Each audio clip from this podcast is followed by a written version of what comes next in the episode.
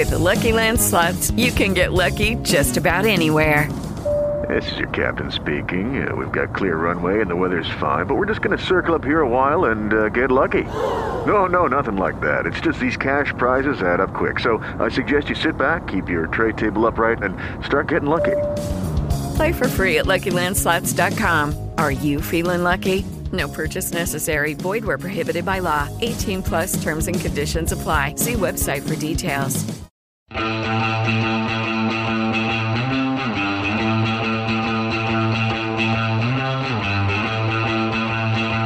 Las cápsulas de esto también es política con Mario Girón y Miguel Rodríguez.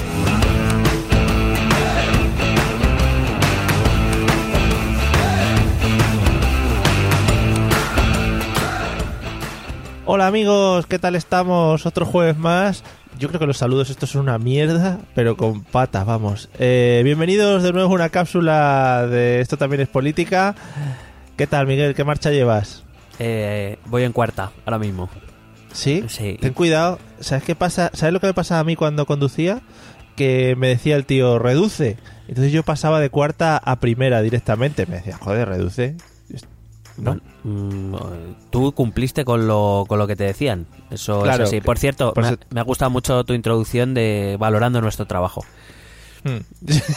sí, ¿has visto? Sí. Es, es que si no nos valora la gente, lo tengo que hacer yo mismo. No, no, muchísimas Bueno, gracias. Lo que te quiero decir, ten cuidado con las marchas porque a ver si vas a pasar de cuarta a primera y se te va a calar algo, ¿vale? Vale, ¿y tú qué marcha llevas? Bien, yo un ralentí tranquilo, Mm, moderado, po, po, po. Tirando hacia el centro, sí. Bueno. Venga. Bueno, pues aprovechando el tema de las velocidades eh, y viendo, bueno, ya la gente habrá visto el título del episodio de hoy, vamos a hablar de la Europa a, dos velocidades, a varias, a cuántas. Pues la verdad es que no se sabe muy bien. Yo Eh. tiendo más a pensar que es de, de tomarse esta opción sería a varias velocidades, no a dos. Pero bueno. Varias, vale. Sí, tiene más sentido. Bueno, pues esta viene a que el pasado 6 de marzo eh, los eh, países, los, los líderes de los cuatro países más importantes, mm, por lo menos en cuanto al PIB de la Unión Europea, una vez hemos descartado al Reino Unido, eh, se reunieron en Versalles. Por cierto, hay que sitio más, ¿no? Muy de la gente. Qué icónicos. Eh, se reunieron Merkel, Hollande, Rajoy y Gentiloni. Hay que, hay que decir que a Rajoy le invitó Hollande. hay, hay que decirlo. decir- Digo, qué pinta hay ese señor. Ya. Que, per- No, o perdona, sea, que, perdona que te corte un dime, poco. dime, eh, dices Versalles un sitio así como muy fuera del, del populacho, Mm. pero que querías que se juntasen en un Starbucks, los cuatro. Hombre, a mí me, no sé, me parecería un, una- un McDonald's o algo. No sé, imagínate vale. a Merkel con la corona en el Burger King o algo, yo qué sé. Joder, maravilloso. Sí, sí, no, no, me parece guay. Hombre, no sé, pero Versalles así como muy... No Sí, sé. sonaba Lo veo- música lo- barroca. Lo veo un poco excesivo, sí, claro. Es que... Ve- Bueno. Veía a Merkel bailando con Hollande y a Rajoy con Gentiloni, eso era así. Claro, qué bonito, joder. Bueno, pues le invitaron a Rajoy entonces. Sí, bueno, hay que decir que eh, yo soy muy crítico, bueno, soy muy crítico en general con todo, pero eh, es verdad que dentro de la Unión Europea, y cuando hablamos, cuando dedicamos el episodio a hablar de la Unión Europea, lo dijimos, eh, España en los últimos años ha dejado como muy de lado el, el tener posiciones, digamos, importantes. Incluso con Reino Unido dentro, eh, España era el quinto, por momentos, al cuar- el cuarto país en, en, en PIB y, y las reuniones siempre se hacían sin España, yo- lo cual yo nunca entendí por qué España nunca hizo valer su fuerza, porque Italia, que es un país que tiene igual de los mismos problemas, siempre estaba ahí metido Renzi, o sea, tiene y tiene a Federica Mogherini metida, tiene el presidente del Parlamento es italiano, etcétera, o sea, no sé muy bien por qué. Hay que decir que de lo- los dos grandes grupos así, digamos, en los que participamos, que puede ser el G20 y el... Bueno, el G20 somos visitantes, no pertenecemos al G20, somos visitantes permanentes, es decir, vamos a todas las reuniones, aunque yo creo que ni Peter nos hace caso. Y, y ahora ha sido porque Francia nos ha invitado, o sea, si no es por Francia... ya- ¿Sabes qué pasa? Yo creo que no entendemos lo que nos dicen, Miguel. Llegamos allí. Oh, hola, ¿qué tal? ¿Cómo, cómo estamos? No entiendo. ¿El G20 este para qué sirve? no sé qué me están diciendo. Póngase esos cascos, señor. Y a, y a Mariano Rajoy le ponen música en los cascos. No le ponen traducciones. Le sí, no, le ponen la música de espera, ¿no? De cuando llamas a cualquier Sí. lado. y te da- que se la ponen una y otra vez. Ah, Claro, así se le queda la carilla al pobre. Claro, pobrete. Bueno, pues eso. Eh, entonces, en esta reunión, pues básicamente, eh, pocos días antes, la Comisión Europea había presentado un libro blanco sobre más o menos las opciones que se le presentaban a la Unión Europea después del Brexit. Y una de ellas era esta Europa de varias velocidades que parece que estos cuatro líderes decidieron respaldar. Entonces, la pregunta, la primera pregunta es ¿qué es esto de la Europa a varias velocidades, no? Digo sí, yo, parece la lógico. hacer- la iba a hacer. Te me has adelantado. Ah, perdón, eh, puedes hacerla. Sí. Gracias. ¿Qué es esto de la Europa a varias velocidades? Joder, qué bien hacen las preguntas. Ya, joder, soy un experto. Bueno, pues básicamente es que la Unión Europea, tal y como funciona ahora, hace que para cualquier avance en integración europea, eh, digamos, tiene que ser un paso en grupos, es decir, todos a la vez y de forma unánime.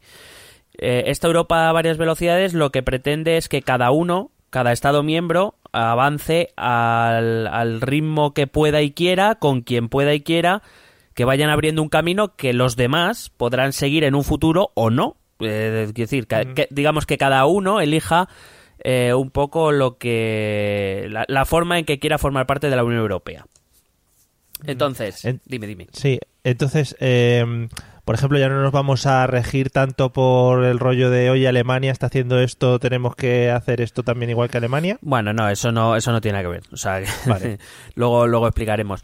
Eh, de todas maneras, Alemania es verdad que, evidentemente, siendo el país, y ahora que sea del Reino Unido todavía más, el país más importante de la Unión Europea, eh, el, el poder de la Alemania era real, pero limitado, bastante limitado, porque hay cosas en las que Alemania quiere quiere cambiar cosas o quiere avanzar o quiere ir hacia otros destinos y no puede precisamente porque el resto de países, por muy pequeños que sean, o sea, un- por ejemplo Malta, se puede negar y eh, hace que, la, que Europa no avance.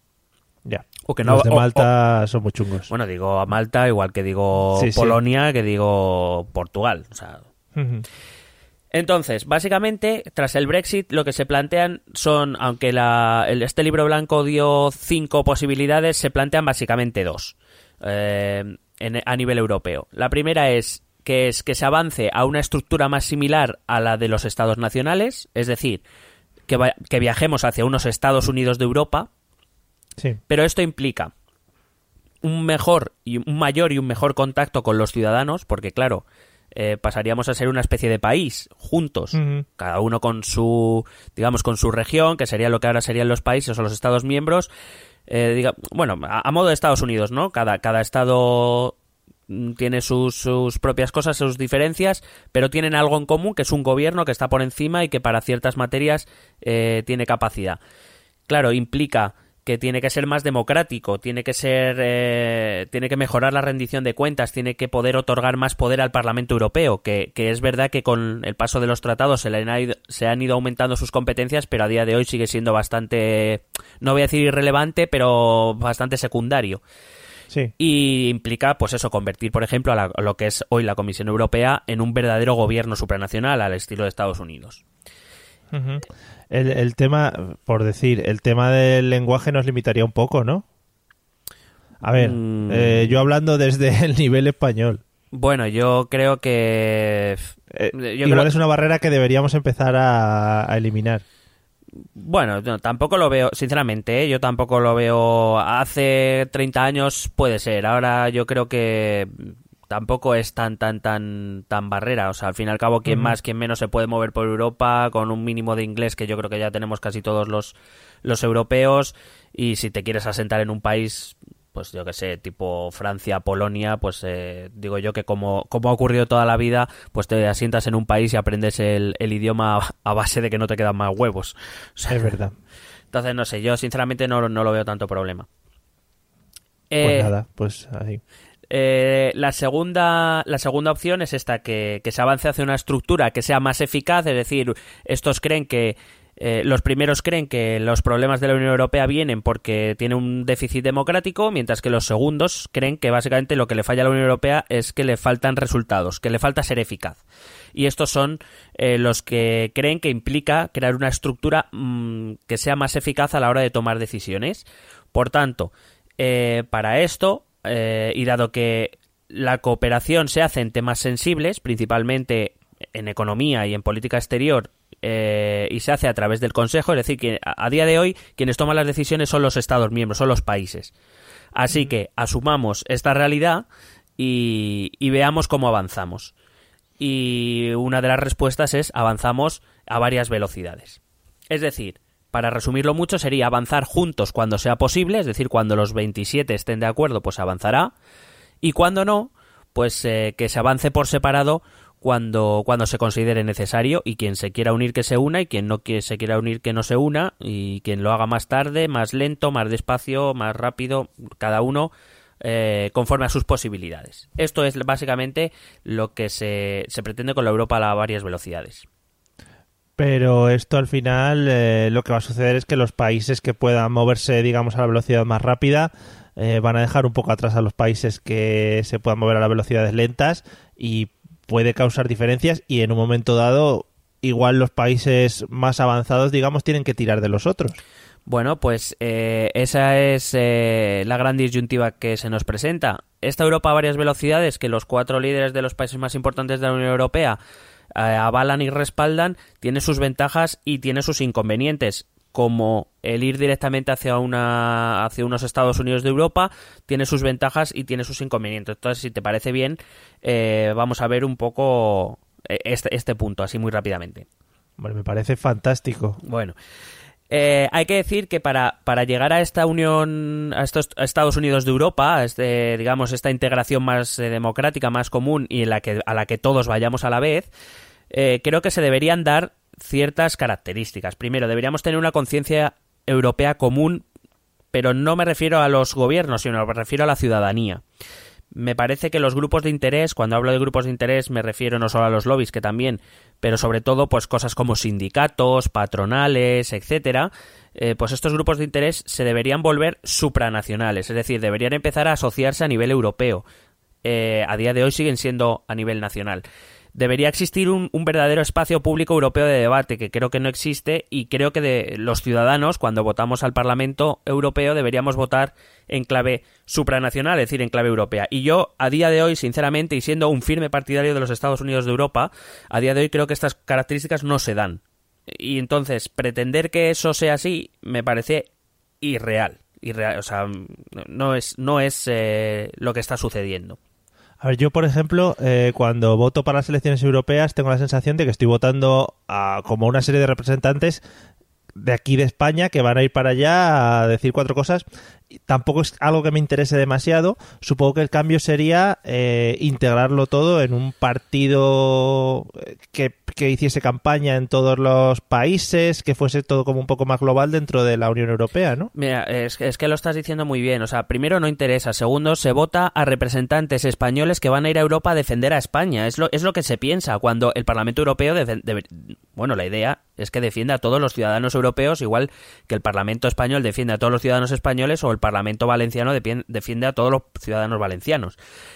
Sin embargo, seguimos pensando que nuestros eh, representantes, o cuando votamos aquí, eh, o el 40% de los españoles que votamos aquí en esas elecciones, eh, enviamos a españoles a defender a España, cuando no es así. Con lo cual, como es, se da por obvio que eso no está funcionando así. Evidentemente, para caminar a ese punto tenemos eh, lo que tú decías, crear listas transnacionales, es decir, crear un, por ejemplo, por poner un ejemplo, una lista de Partido Socialista Europeo integrada por miembros de todos los países de la Unión Europea que estén adscritos al Partido Socialista o, o, al Grupo Socialdemócrata del, del Parlamento Europeo.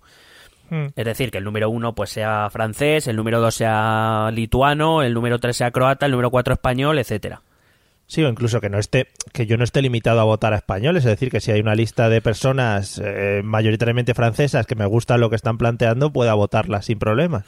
Mm, hombre, creo, creo que ese momento todavía está aún más lejos. Creo que la primera buena idea sería, por ejemplo, dado que son 27 países, pues que los 27 primeros miembros de la lista del, Grupo Socialista Europeo sean uno de cada país, por ejemplo. A mí me parecería una buena idea. Pero bueno, que hay muchas fórmulas, pero desde luego que sí que deberíamos ir a listas transnacionales.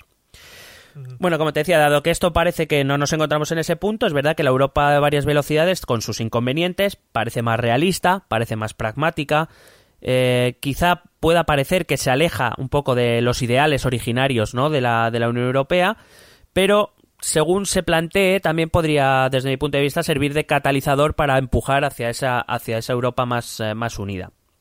La realidad es la que te decía, es la Europa de los estados, no es eh, la, Europa, no es unos Estados Unidos de Europa. Entonces, eh, como es la Europa de los estados, tenemos que ser conscientes de que la integración se produce cuando para un Estado los beneficios superan a los perjuicios. Dado, dado, que es la Europa de los Estados, solo cuando los 27 Estados consideran que algo es beneficioso o por lo menos que beneficia más que perjudica, es cuando se avanza. Entonces, por esta lógica, eh, se avanza muy poquito porque es muy raro que 27 países estén de acuerdo en que algo les beneficia más que les perjudica. Ya. Eh, claro, si se optase por esta Europa de varias velocidades, pues las áreas de cambio pueden ser múltiples, dado que no se, van, no se va a requerir eh, la unanimidad de todos. Eh, por ejemplo, se podría completar la unión bancaria. Eh, la unión bancaria ahora mismo está paralizada porque Alemania dice que no mutualiza la deuda, es decir, por decirlo de algún modo, que no crea los bonos de Europa, en vez de los bonos del Estado, pues unos bonos europeos que, mutualicen toda la deuda europea hasta que los países del sur de Europa y del este no reduzcan su riesgo, porque claro, ahí Alemania saldría perdiendo. Sin embargo, Alemania ahora mismo sí está dispuesta a, a cerrar una unión bancaria pues con los países nórdicos, con el Benelux, con Francia, con España, con Italia y a partir de ahí según los países, el resto de países vayan reduciendo su riesgo, pues que se vayan uniendo a esa unión bancaria. Por ejemplo. Por ejemplo. Pero claro, eso tiene su contrapartida y es que hay países que se quedan fuera de esa protección. Que no habría que ver cómo, cómo se reacciona también. Eh, por ejemplo, la política de asilo. Hay que decir que, por ejemplo, el tema de los refugiados está siendo muy complicado en la Unión Europea por múltiples razones, pero una de ellas es porque los países del este están bloqueando las políticas de, asil, de acogida de refugiados, por ejemplo porque no quieren recibir refugiados. Claro, como en, la, como en esta Unión Europea eh, todo se hace por unanimidad, si los, si, los países del este no quieren, pues no, no se puede hacer mucho. A lo mejor volvemos a lo mismo, el, bloque de centro Europa o el sur de Europa podrían avanzar en, ese término juntos. ¿Y no, no crees que con, esta, con estas medidas eh, puede ser que algunos países casi siempre quedasen fuera de estas negociaciones y al final eh, se viesen un poco fuera de lo que es la Unión Europea y, empezaría a haber tensiones entre diferentes países, eh, salidas como la de Reino Unido, etcétera, etcétera? Eh, bueno, em, es que eso ya es cuestión de plantearse ventajas y, y perjuicios. Quiero decir, a lo mejor es preferible tener una unión más pequeña pero más sólida. O a lo mejor eh, esta Europa de varias velocidades también lo que digo es que, pues eso, a lo mejor en la política de asilo los países de Centro Europa y del sur de Europa se pueden poner más, más de acuerdo y los países y dejar a los países del este que quien se quiera unir que se une, quien no, no, pero que no bloquea al resto. Es básicamente lo que quiere decir. Claro, deja de ser la Unión Europea como la entendemos, posiblemente. Pero bueno, em, como te he dicho, nada, nada es todo bueno y todo malo. Ya. También se podría avanzar, por ejemplo, en temas de defensa, en temas de fiscalidad, en temas de políticas sociales, o, por ejemplo, en una fiscalía europea. 17 países actualmente de la Unión Europea, de 17 de los 27 están de acuerdo en crear una, fiscalía, una fiscalía europea, en el sentido de, un, digamos, una mayor cooperación en seguridad interior, pero hay 10 países que se oponen, con lo cual este proyecto no avanza. Pues quizá la Europa de varias velocidades posibilitaría que 17 países empezasen a colaborar de esta manera. Eh, porque consideran que es positivo para, sus países. La pregunta es, ¿es realista esta, esta Europa a varias velocidades? La realidad es que sí. La realidad por varias razones, principalmente por dos. La primera porque desde el Tratado de Ámsterdam del 97 existe una cosa que se llama cooperación reforzada. Eh, eso quiere decir que si nueve países se ponen de acuerdo en algo, ellos pueden poner en marcha cualquier proyecto de colaboración común, siempre y cuando no afecte a, los tratados. Es decir, dentro de los tratados, si hay que modificar algo de los tratados, eso ya requiere unanimidad y por tanto no se puede avanzar.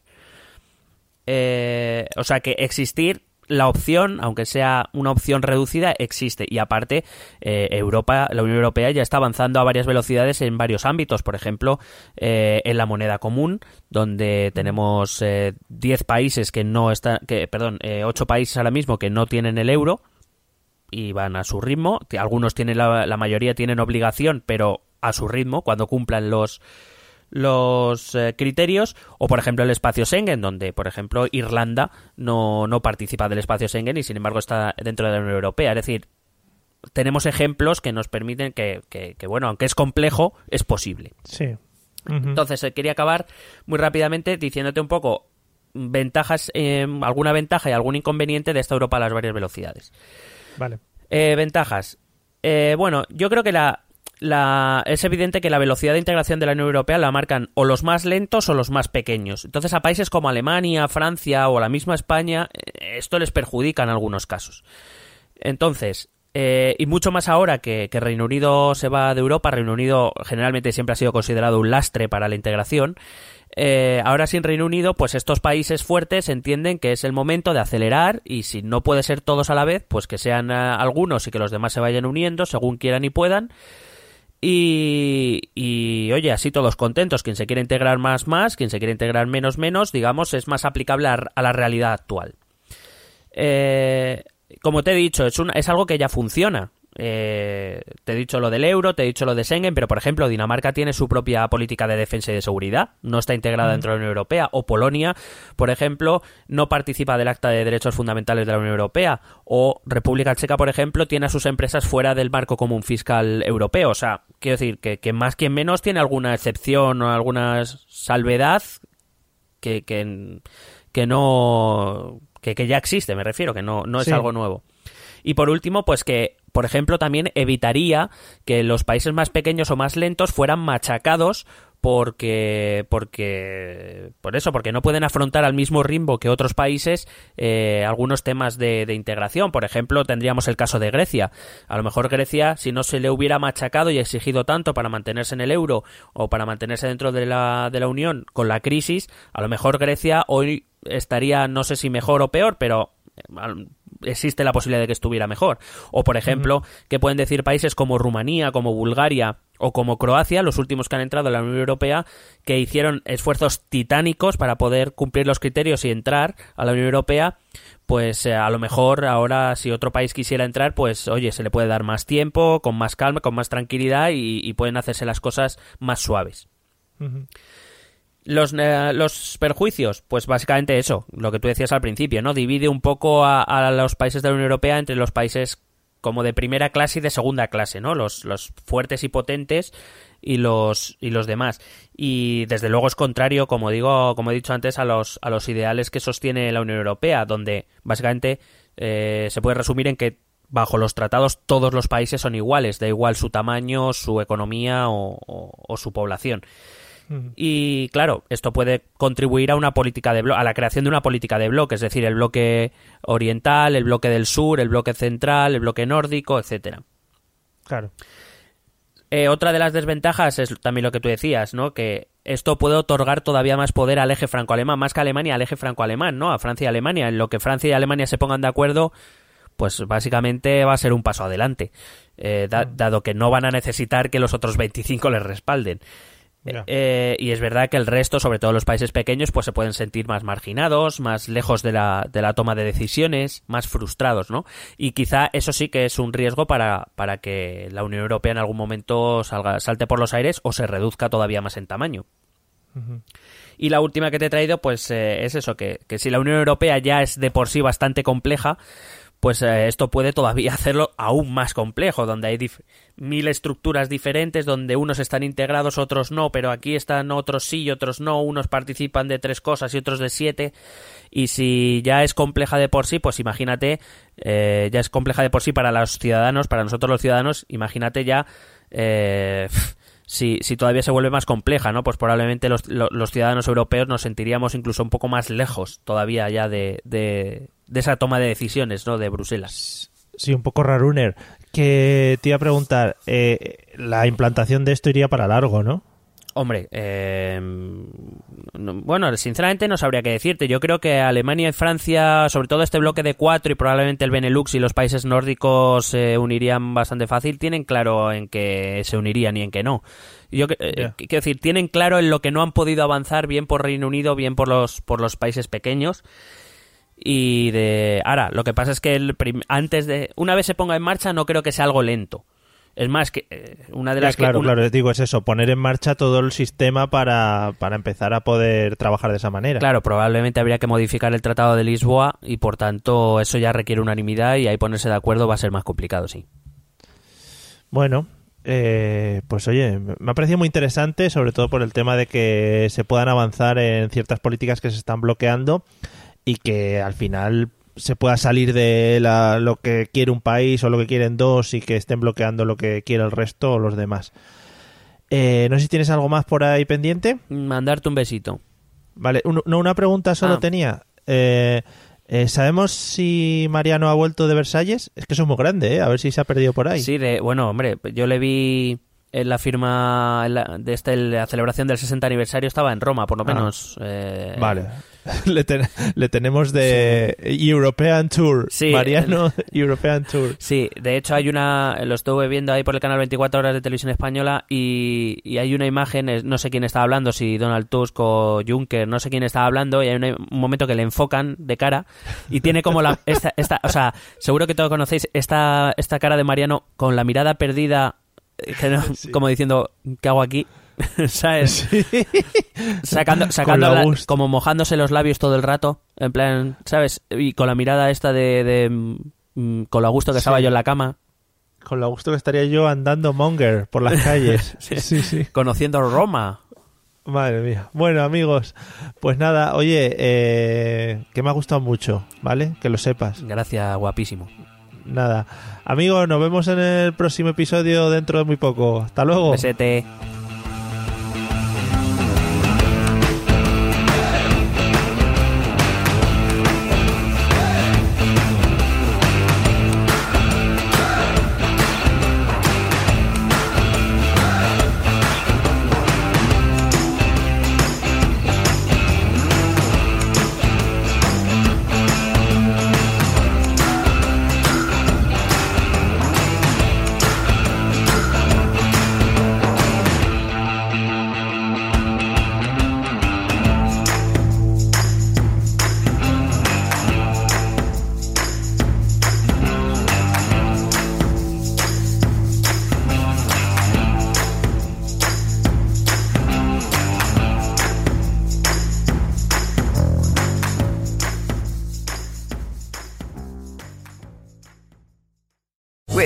Land slots, you can get lucky just about anywhere.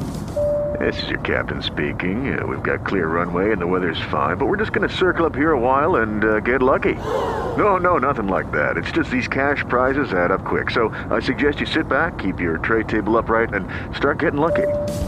Play for free at LuckyLandSlots.com. Are you feeling lucky? No purchase necessary. Void where prohibited by law. 18 plus terms and conditions apply. See website for details.